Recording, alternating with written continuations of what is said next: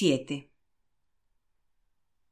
Algunos jueves, cuando papá cobre el dinero del paro en la oficina de empleo, algún hombre le dice ¿Vamos a tomarnos una pinta mal aquí? Y papá dice una, solo una. Y el hombre dice Por Dios, claro que sí, solo una.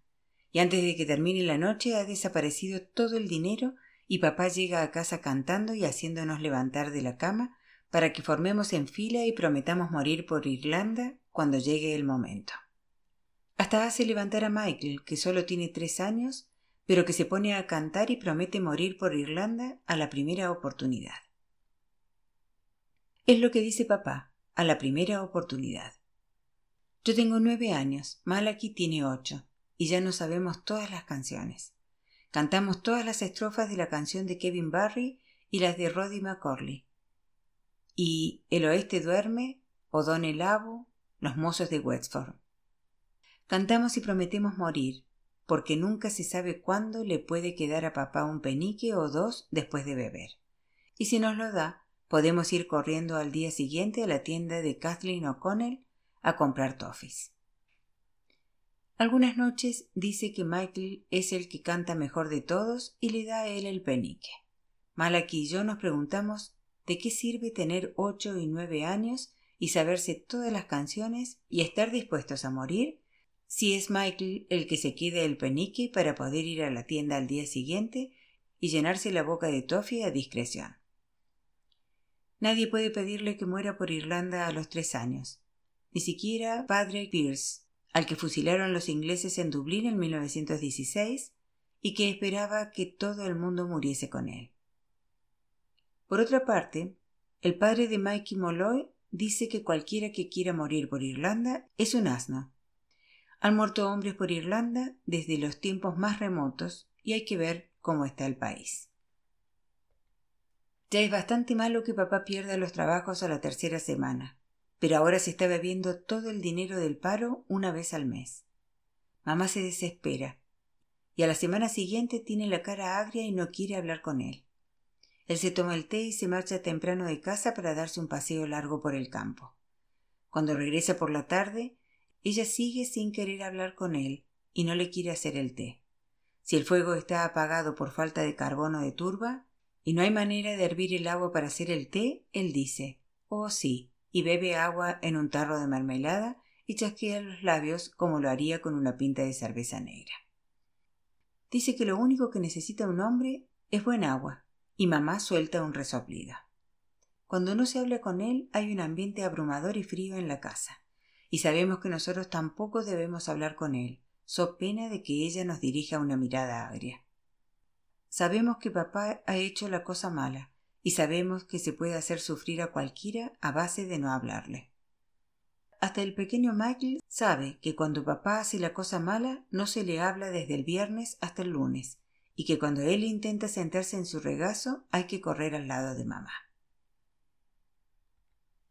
Tengo nueve años y tengo un amigo, Mikey Spellacy, cuyos parientes están cayendo uno a uno por la tisis galopante. Mikey me da envidia, pues siempre que se muere alguien en su familia le dan una semana de permiso en la escuela y su madre le cose un rombo negro en la manga para que pueda ir de callejón en callejón y de calle en calle y la gente sepa que está de luto y le dan palmaditas en la cabeza y dinero y dulces para consolarlo en su dolor. Pero este verano Mikey está preocupado. Su hermana Brenda se está consumiendo de tisis y solo estamos en agosto. Y si muere antes de septiembre no le darán una semana de permiso en la escuela porque a uno no le pueden dar una semana de permiso en la escuela durante las vacaciones. Viene a vernos a Billy Campbell y a mí y nos pide que vayamos a la iglesia de San José que está a la vuelta de la esquina a rezar pidiendo que Brenda aguante hasta septiembre. ¿Qué ganamos nosotros con ir a rezar a la vuelta de la esquina, Mikey?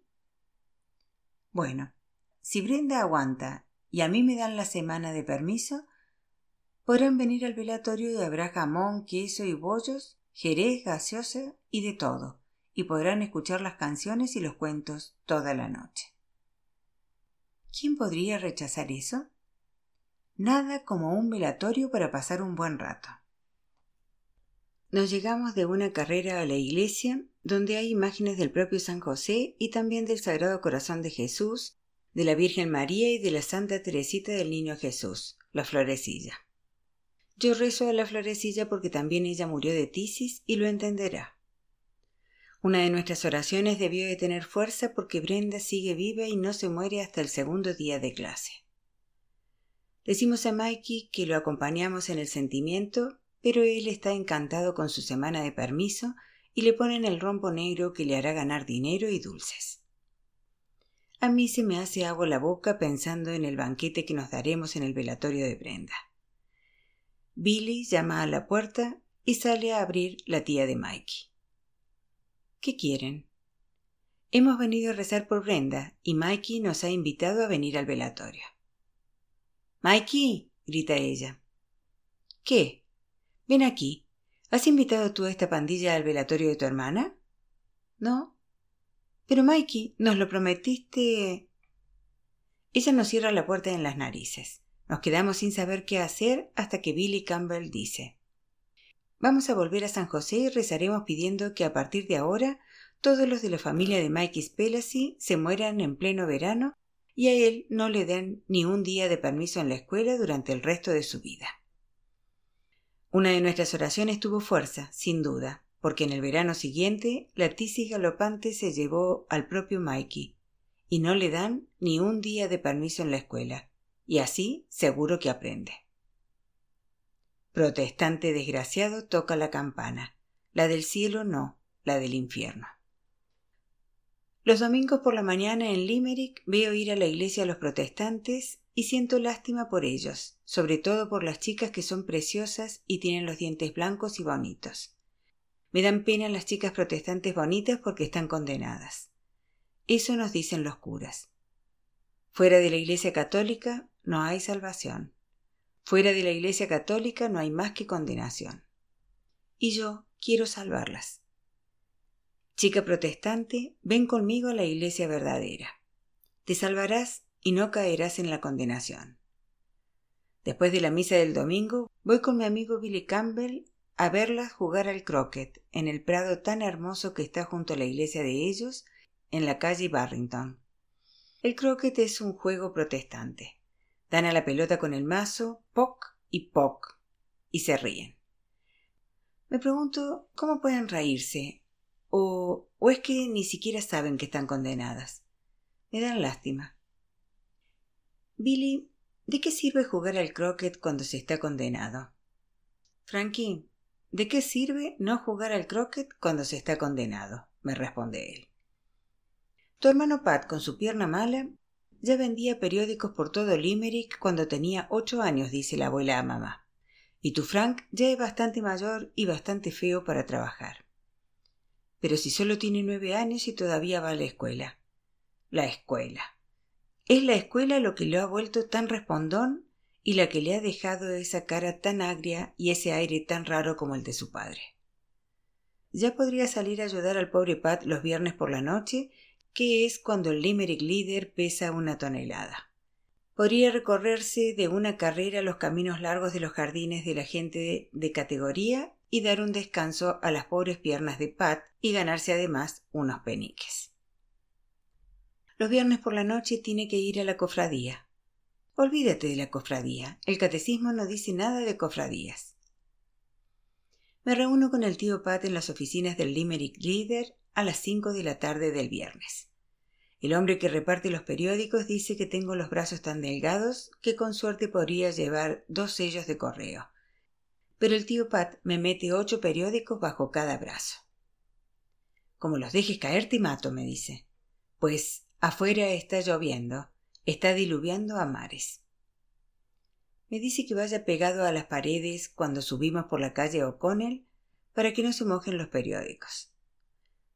Tengo que entrar corriendo en las casas donde hay que hacerle una entrega, subir corriendo los escalones exteriores, entrar por el portal, subir por las escaleras y gritar. El periódico. recoger el dinero que le deben por la semana, bajar las escaleras, darle el dinero y seguir hacia la parada siguiente. Los clientes le dan propina por su trabajo y él se las queda. Recorremos la avenida O'Connell, salimos por Balinacura, volvemos por la carretera de circunvalación del sur, bajamos por la calle Henry y volvemos a las oficinas a recoger más periódicos.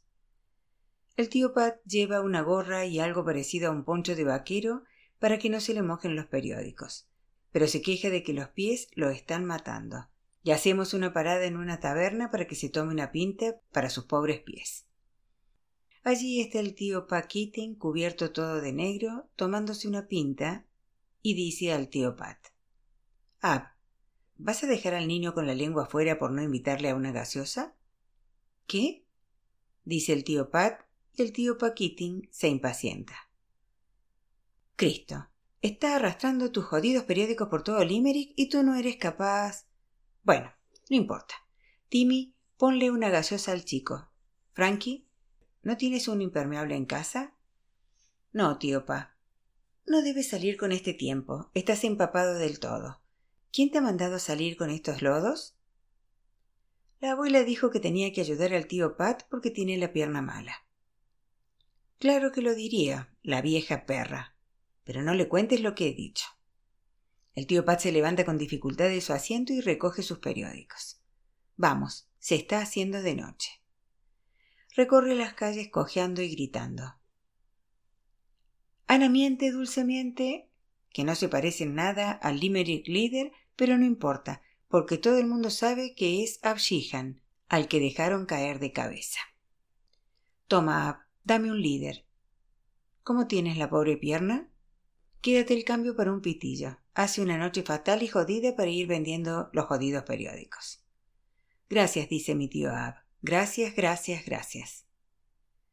Es difícil seguir su paso por las calles a pesar de que tiene mal la pierna. ¿Cuántos líderes tienes bajo la chaqueta? me pregunta. Uno, tío Pat. Lleve ese líder al señor Timony. Ya me debe los periódicos de quince días. Trae el dinero y la propina. Da buenas propinas y no te la guardes en el bolsillo como hacía tu primo Gary. Se las guardaba en el bolsillo, el muy mariconcete. Llamo a la puerta con la aldaba y se oye el aullido de un perro, tan fuerte que hace temblar la puerta. Una voz de hombre dice Deja de escandalizar, Macusla, o te doy un buen puntapié en el culo.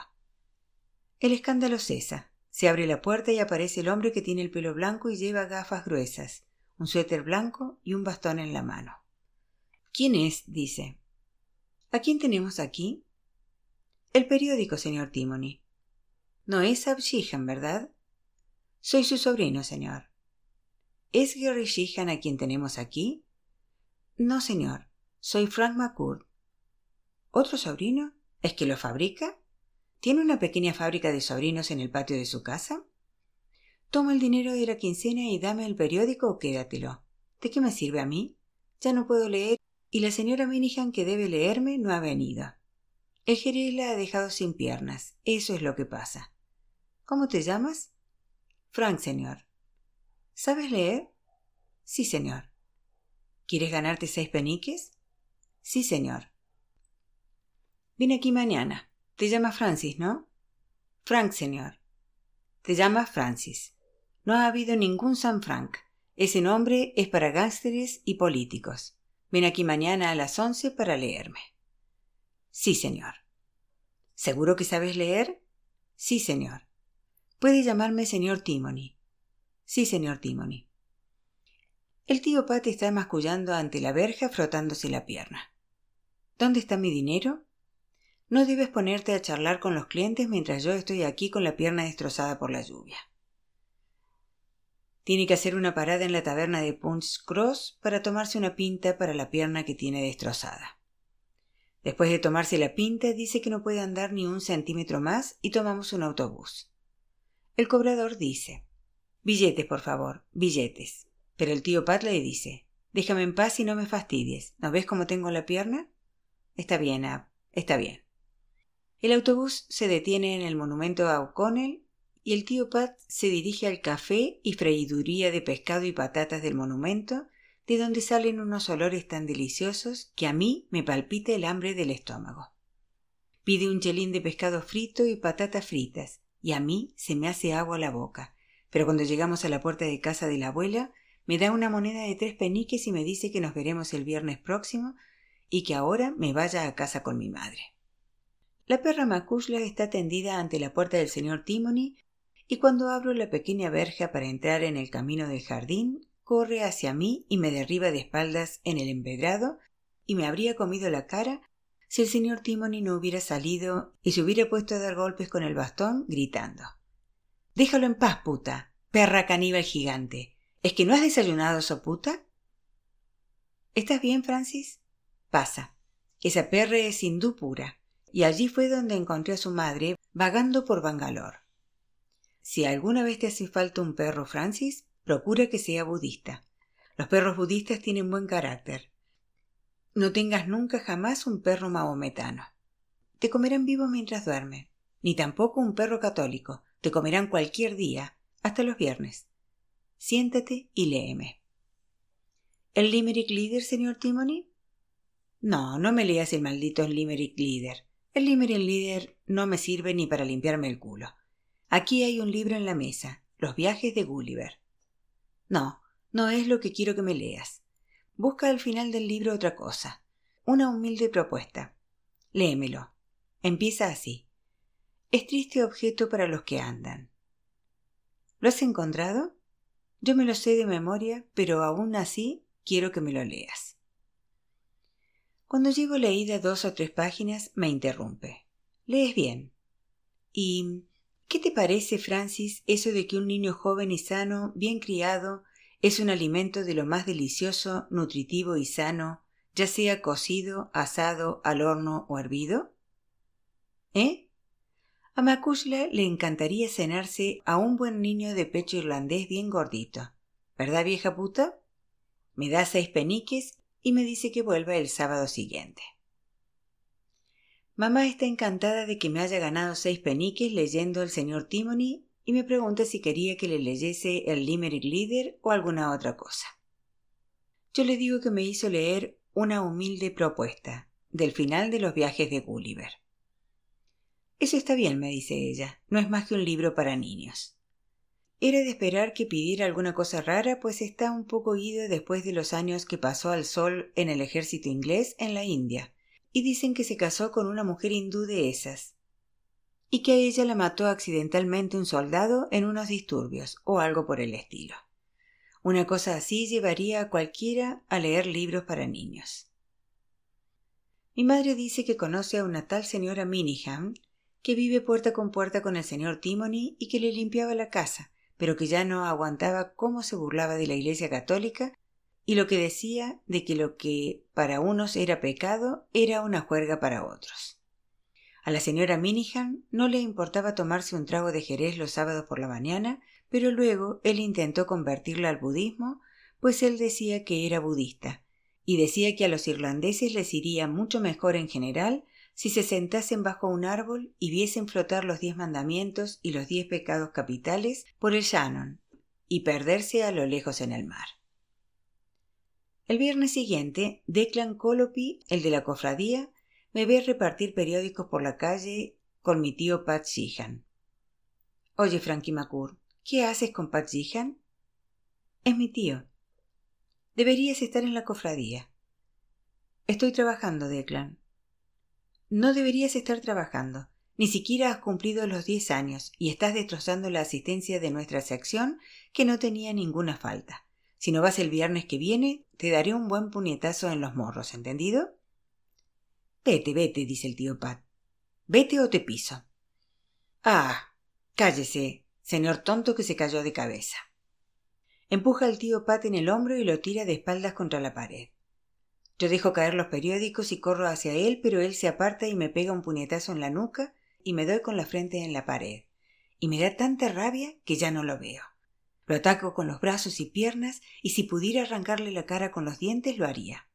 Pero él tiene los brazos largos como gorila y no hace más que apartarme para que yo no lo pueda tocar. Jodido idiota, loco. Te voy a destrozar en la cofradía, dice, y huye corriendo. No deberías pelearte así, y has dejado caer todos mis periódicos y algunos se han mojado. ¿Cómo voy a vender periódicos mojados? dice el tío Pat, y a mí me dieron ganas de saltar sobre él también y de pegarle por hablar de los periódicos después de que yo lo defendiera de Declan Colopy. Al final del trabajo de la noche me da tres patatas fritas de su bolsa y seis peniques en lugar de tres. Se queja de que es demasiado dinero y de que todo es culpa de mi madre porque fue a quejarse a la abuela de que me pagaba poco. Mamá está encantada de que esté ganando seis peniques los viernes con el tío Pat y seis peniques los sábados con el señor Timony. Un chelín a la semana se nota mucho, y ella me da dos peniques para que vaya a ver a la pandilla en el Lyric cuando termine de leer. A la mañana siguiente el señor Timony dice Ya verás cuando lleguemos a Gulliver, Francis. Verás que Jonathan Swift fue el mejor escritor irlandés de la historia. Más aún, fue el hombre más grande que ha tomado jamás la pluma. Un gigante, Francis. No deja de reírse mientras leo una humilde propuesta y quién sabe de qué se ríe, pues el libro habla de guisar a los niños de pecho irlandeses. A ti también te hará gracia cuando seas mayor, Francis, dice. A los mayores no les gustan los niños respondones, pero el señor Timony es distinto, y no le importa que yo le diga. Señor Timony, las personas mayores siempre nos dicen esto. Te hará gracia cuando seas mayor. Lo entenderás cuando seas mayor. Todo llegará cuando seas mayor. Se ríe con tanta fuerza que temo que se vaya a caer. Ay, madre de Dios, Francis, eres un tesoro. ¿Qué te pasa? ¿Tienes una abeja en el culo? Dime qué te pasa. Nada, señor Timony. Creo que tienes la cara larga, Francis, y me gustaría poder vértela. Acércate al espejo de la pared, Blancanieves, y dime si tienes la cara larga. Déjalo, solo dime qué te pasa. Declan Colopy se metió conmigo anoche y nos pegamos. Me hace que le hable de la cofradía, de Declan y de mi tío Pat Sheehan, que se cayó de cabeza. Después me dice que conoce a mi tío Pat Keating, que respiró gases en la guerra y que trabaja en la fábrica de gas. Pat Keating es una joya de hombre, dice.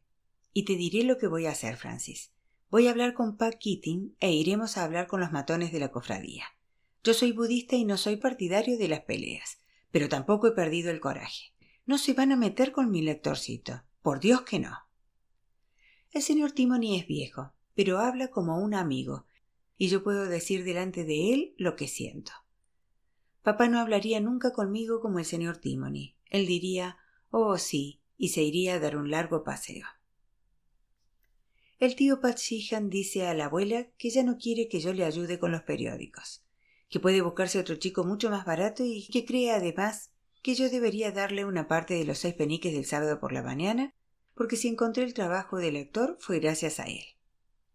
Una mujer que vive en la casa contigua a la del señor Timony me dice que no pierda el tiempo llamando a la puerta porque Macushla mordió al cartero, al lechero y a una monja que pasaba por la calle en un solo día, y el señor Timony no pudo dejar de reírse, aunque lloró cuando se llevaron a la perra para sacrificarla.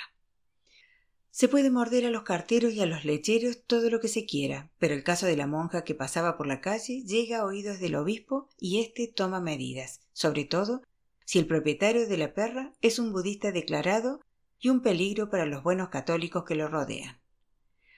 Dijeron todo esto al señor Timony y él lloraba y se reía con tanta fuerza que vino el médico y dijo que era irrecuperable, de modo que se lo llevaron al asilo municipal donde meten a los viejos que están desvalidos o dementes.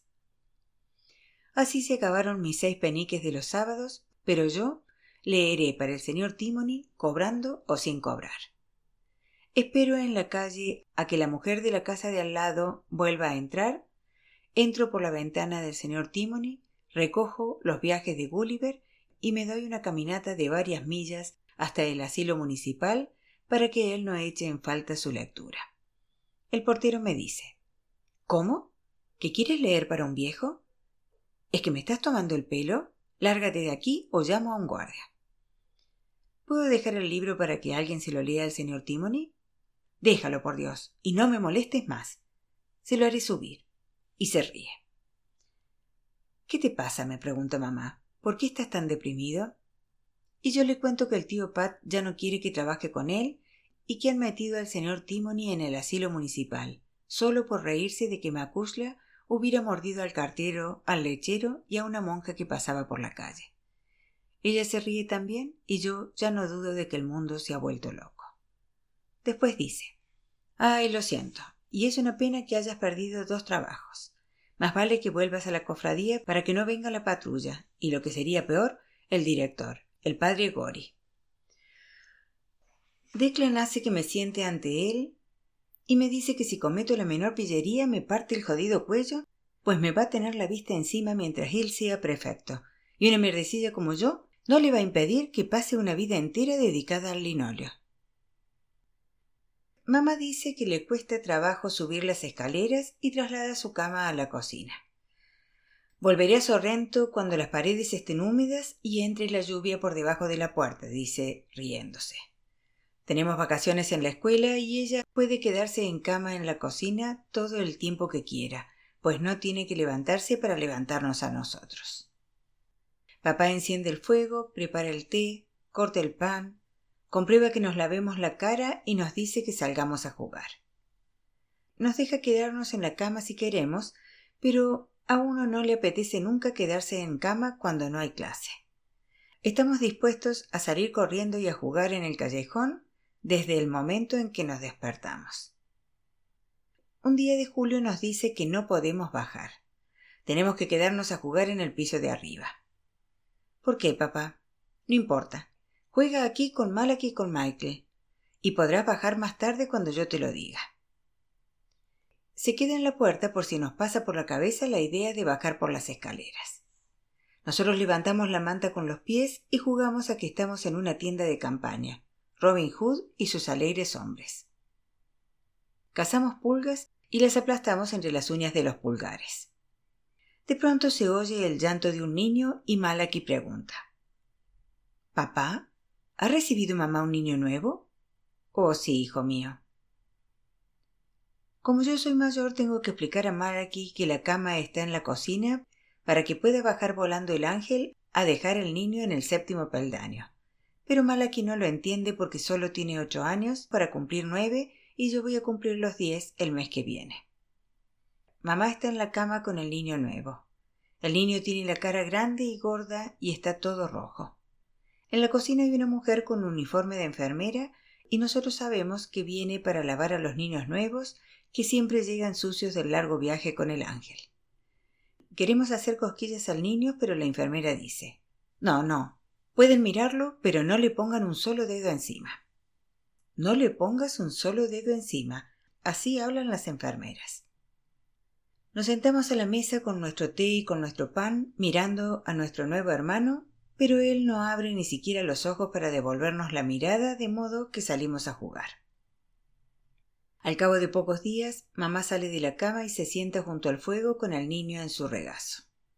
El niño tiene los ojos abiertos y cuando le hacemos cosquillas hace gorgoritos, se le mueve la tripa y eso nos hace reír.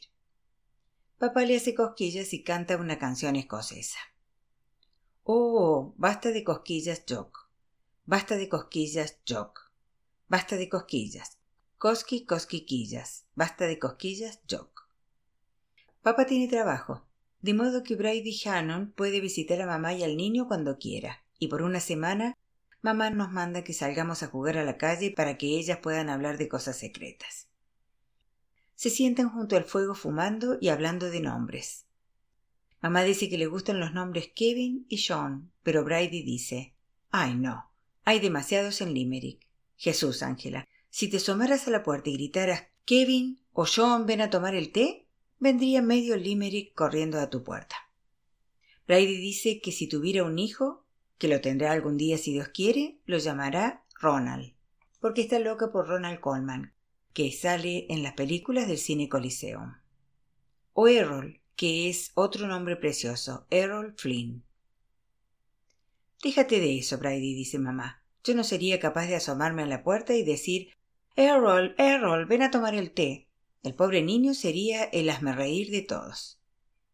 Ronald, dice Brady, Ronald, es una preciosidad. No, dice mamá, tiene que ser irlandés. ¿Para qué hemos luchado si no todos estos años? ¿De qué sirve luchar contra los ingleses durante siglos si vamos a llamar Ronald a nuestros hijos? Jesús, Ángela, empiezas a hablar como él. Los irlandeses por aquí y los ingleses por allá. Con todo, tiene razón Brady. De pronto Brady exclama Jesús, Ángela, a ese niño le pasa algo. Mamá salta de la silla, abraza al niño y solloza. ¡Ay, Jesús! ¡Ay, Jesús, Brady! Se está ahogando. Voy a buscar corriendo a mi madre, dice Brady, y vuelve al cabo de un momento con la señora Hannon. Aceite de ricino, dice la señora Hannon. ¿Lo tiene? Cualquier aceite. Aceite de hígado de bacalao, eso servirá. Vierte el aceite en la boca del niño, lo pone boca abajo, le presiona la espalda, lo pone boca arriba, le mete una cuchara por la garganta y saca una bola blanca. Esto es, dice, la leche. Se junta y se le queda dura en la pequeña garganta y hay que ablandarla con aceite de cualquier clase. Jesús, dice mamá llorando, casi lo he perdido. Me moriría, claro que me moriría. Está abrazando al niño y llorando e intenta dar las gracias a la señora Hannon. Caramba, no tiene importancia, señora. Tome al niño y vuelva a meterse en esa cama, pues los dos se han llevado un susto grande. Mientras Brady y la señora Hannon están ayudando a mamá a meterse en la cama, yo advierto que hay gotas de sangre en la silla de ella. ¿Se está desangrando mi madre? ¿Se puede decir, miren, hay sangre en la silla de mamá? No, no se puede decir nada porque ellos siempre tienen secretos.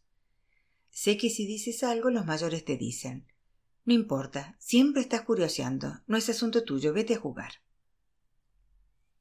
¿Tengo que guardármelo dentro o puedo hablar con el ángel? La señora Hannon y Brady se marchan y yo me siento en el séptimo peldaño. Intento decir al ángel que mamá se está desangrando. Quiero que me digas, nada temas, pero el peldaño está frío y no hay ninguna luz, ninguna voz. Me convenzo de que se ha marchado para siempre y me pregunto si eso sucede cuando uno pasa de los nueve a los diez años. Mamá no se desangra, se levanta de la cama al día siguiente y prepara al niño para bautizarlo. Dice a Brady que no se habría perdonado jamás a sí misma si el niño hubiera muerto y hubiera ido al limbo, que es el sitio donde van los niños no bautizados, donde puede que se esté a gusto y haga calor, pero aún así se está siempre a oscuras y no hay esperanzas de salir de allí ni siquiera después del juicio final. La abuela que ha venido a ayudar dice Es verdad, el niño que no está bautizado no tiene esperanza de subir al cielo. Brady dice que un Dios que hiciera algo así sería muy severo. Tiene que ser severo, dice la abuela. De lo contrario, aparecerían niños de todas clases pidiendo a voces entrar en el cielo, protestantes y de todo. ¿Y por qué van a entrar después de lo que nos hicieron durante ochocientos años? Los niños no hicieron nada, dice Brady. Son demasiado pequeños. Nos lo harían si pudieran, dice la abuela. Están enseñados a hacerlo. Visten al niño con el vestido de encaje de Limerick con el que bautizaron a todos. Mamá dice que podemos ir todos a San José y nos ilusionamos porque después tomaremos gaseosas y bollos. ¿Cómo se llama el niño, mamá? pregunta Malaki. Alphonsus Joseph. Se me escapan las palabras de la boca. Es un nombre tonto, ni siquiera es irlandés. La abuela me mira fijamente con sus ojos viejos y enrojecidos. A este chico le hace falta un buen cacheta en la boca, dice. Mamá me da una bofetada en la cara que me envía al otro lado de la cocina. El corazón me palpita violentamente y tengo ganas de llorar, pero no puedo, porque papá no está y soy el hombre de la casa. Mamá dice puedes subir al piso de arriba con tu bocaza y no te muevas de esa habitación. Yo me detengo en el séptimo peldaño, pero sigue frío. No está la luz, no está la voz. La casa se queda en silencio cuando todos se han marchado a la capilla. Yo espero sentado arriba quitándome las pulgas de los brazos y de las piernas, deseando que estuviera papá, pensando en mi hermanito y en su nombre extranjero, Alfonsus un nombre que es una lacra. Al cabo de un rato se oyen voces en el piso de abajo y se habla de tomar té, jerez, gaseosa y bollos, y de que este niño es la criatura más encantadora del mundo, el pequeño Alfie. Es un nombre extranjero, pero aún así, aún así. No ha abierto la boca en todo el rato. Qué buen carácter tiene. Que Dios lo bendiga. seguro que no morirá nunca con esa dulzura suya. Es un pequeño encanto. El vivo retrato de su madre, de su padre, de su abuela, de sus hermanitos que están muertos. Mamá dice en voz alta desde abajo de las escaleras. Frankie, baja y tómate una gaseosa y un bollo. No los quiero, quédenselos. He dicho que bajes ahora mismo, porque si tengo que subir estas escaleras, te caliento el trasero y te vas a enterar de lo que vale un peine. ¿Un peine? ¿Cuánto vale un peine? No te preocupes de cuánto vale un peine, baja ahora mismo. Tiene la voz cortante y lo del peine parece peligroso. Bajaré. En la cocina la abuela dice Mira qué cara más larga tiene. Debería estar contento por su hermanito. Claro que un niño que pasa de los nueve a los diez años siempre es totalmente inaguantable. Y vaya si lo sé yo, para eso he tenido dos. La gaseosa y el bollo están deliciosos, y Alfie, el niño nuevo, está gorjeando y disfrutando del día de su bautizo, tan inocente que no sabe que su nombre es una lacra. El abuelo del norte envía un giro telegráfico de cinco libras para Alfie, el niño recién nacido. Mamá quiere ir a cobrarlo, pero no puede apartarse mucho de la cama. Papá dice que irá a cobrarlo él a la oficina de correos. Mamá nos dice a Malak y a mí que vayamos con él. Él lo cobra y nos dice Bueno chicos, vuelvan a casa y díganle a vuestra madre que yo volveré dentro de un rato. Papá, dice Malaki, no debes ir a la taberna. Mamá dijo que debías traer el dinero a casa. No debes beberte la pinta. Vamos, vamos, hijos. Vuelvan a casa con su madre. Danos el dinero, papá. Ese dinero es para el niño. Vamos, Francis. No seas un niño malo. Hagan lo que les dice su padre. Se aparta de nosotros y entra en la taberna de South. Mamá está sentada junto a la chimenea con Alfie en brazos. Sacude la cabeza. Se ha ido a la taberna, ¿verdad? Sí. Quiero que vuelvan a esa taberna y que lo hagan salir cantándole las verdades. Quiero que se pongan en el medio de la taberna y que digan a todos los presentes que su padre se está bebiendo el dinero del niño. Van a decir a todo el mundo que no hay en toda la casa un bocado que comer, ni un trozo de carbón para encender el fuego, ni una gota de leche para el biberón del niño. Malaki ensaya el discurso en voz alta mientras vamos andando por la calle. Papá, papá, esas cinco libras son para el niño nuevo, no son para beber. El niño está arriba, en la cama, pidiendo leches a gritos y a voces, y tú bebiéndote la pinta. Se ha marchado de la taberna de South. Malaki quiere ponerse al medio de la taberna y pronunciar el discurso de todos modos, pero yo le digo que tenemos que darnos prisa y buscar en otras tabernas antes de que papá se beba las cinco libras. Tampoco lo encontramos en otras tabernas.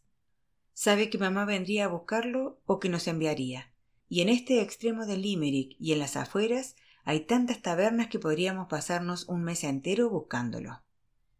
Tenemos que decir a mamá que no hay rastros de él, y ella nos dice que somos unos inútiles totales. Ay Jesús, si yo estuviera fuerte registraría todas las tabernas de Limerick. Le arrancaría la boca de la cara, vaya si lo haría. Vuelvan, Vuelvan y busquen en todas las tabernas de la zona de la estación y busquen también en la freiduría de pescado y patatas de Nocton. Tengo que ir solo porque Malaki tiene diarrea y no puede apartarse demasiado del cubo. Registro todas las tabernas de la calle Parnell y de los alrededores. Busco en los reservados donde beben las mujeres y en todos los retretes para hombres. Tengo hambre, pero me da miedo volver a casa sin haber encontrado a mi padre. No está en la freiduría de Nocton, pero en una mesa del rincón hay un borracho dormido y se le ha caído al suelo su pescado con patatas fritas envuelto en páginas del Limerick Leader, y si no me lo llevo yo, se lo llevará el gato. De modo que me lo meto bajo el jersey y salgo por la puerta y subo la calle para sentarme en los escalones de la estación de ferrocarril a comerme el pescado frito con patatas fritas, a ver pasar a los soldados borrachos con las chicas que se ríen a dar las gracias mentalmente al borracho por haber inundado de vinagre el pescado y las patatas fritas y por haberlos rebosados de sal. Y entonces pienso que si me muero esta noche estoy en pecado por haber robado y que podría ir de cabeza al infierno lleno de pescado y patatas fritas. Pero hoy es sábado, y si los curas siguen en los confesionarios, puedo limpiar mi alma después de haber comido. La iglesia de los dominicos está cerca, subiendo la calle Glenworth. Ave María Purísima. Padre, hace quince días de mi última confesión. Le cuento los pecados habituales y después le digo que he robado pescado frito con patatas fritas a un borracho. ¿Por qué, hijo mío? Tenía hambre, padre. ¿Y por qué tenías hambre? Porque tenía la tripa vacía, padre. No dice nada y aunque está a oscuras, yo sé que está sacudiendo la cabeza. Hijo mío, ¿por qué no pudiste ir a tu casa y pedir a tu madre que te diese algo? Porque ella me envió a buscar a mi padre en las tabernas, padre, y yo no lo encontraba, y no tiene ni un bocado en casa porque él se está bebiendo las cinco libras que envió el abuelo del norte para el niño nuevo, y ella está rabiando junto al fuego porque yo no encuentro a mi padre.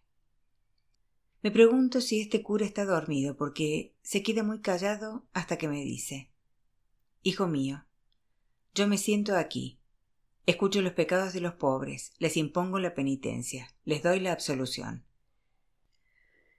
Debería estar de rodillas lavándole los pies, ¿me entiendes, hijo mío? Yo le digo que sí, aunque no lo entiendo. Vete a tu casa, hijo, reza por mí. ¿No me pone penitencia, padre? No, hijo mío. Pero he robado el pescado y las patatas fritas. Estoy condenado. Estás perdonado. Vete, reza por mí.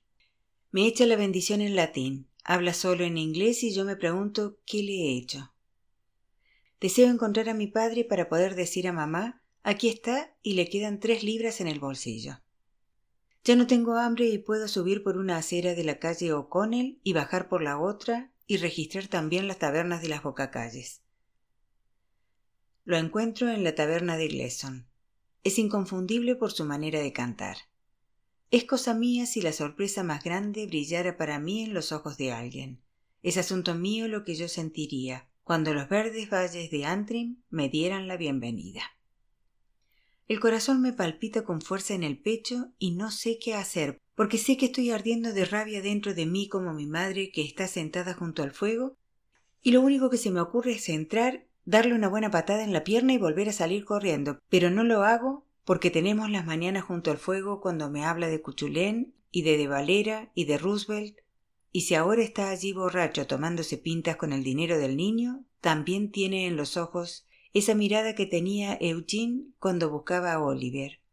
Y más vale que vuelva a casa y diga a mi madre una mentira, que no lo he visto y no he podido encontrarlo. Mamá está en la cama con el niño. Malaki y Michael están arriba, en Italia, dormidos. Sé que no tengo que decir nada a mamá, que falta poco para que cierren las tabernas y entonces llegará él a casa cantando y ofreciéndonos un penique por morir por Irlanda. Y ahora será diferente porque beberse el paro o el sueldo ya es malo de por sí, pero el hombre que se bebe el dinero, que era para un niño nuevo, es el colmo de los colmos, como diría mi madre.